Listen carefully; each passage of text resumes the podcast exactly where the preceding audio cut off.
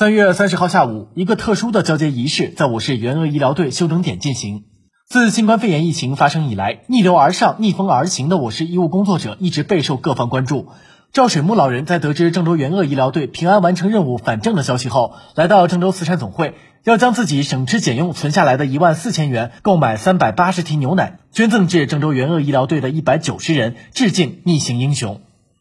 赵水木老人生于一九三六年，五十年前，他卖掉自己珍爱的永久牌自行车支援越南。五十年后，他每天节省十三点五元，攒够一个月后捐给郑州慈善总会。在这期间，不管是唐山大地震、汶川大地震，还是贫困户家里漏雨，他都会第一时间捐款。谈及做人，赵水木老人说：“精忠报国、积善行德、助人为乐，永不改变，这是他做人的原则。”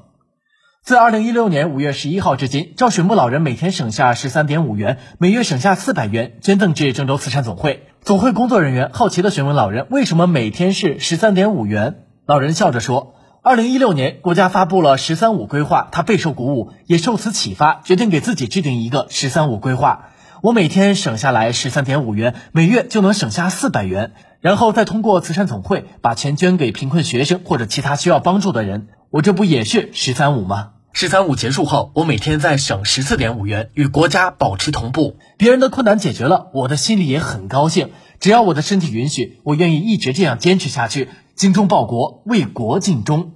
致敬赵水木老人五十年如一日的坚持，他用最朴素的行动在社会中传递着正能量。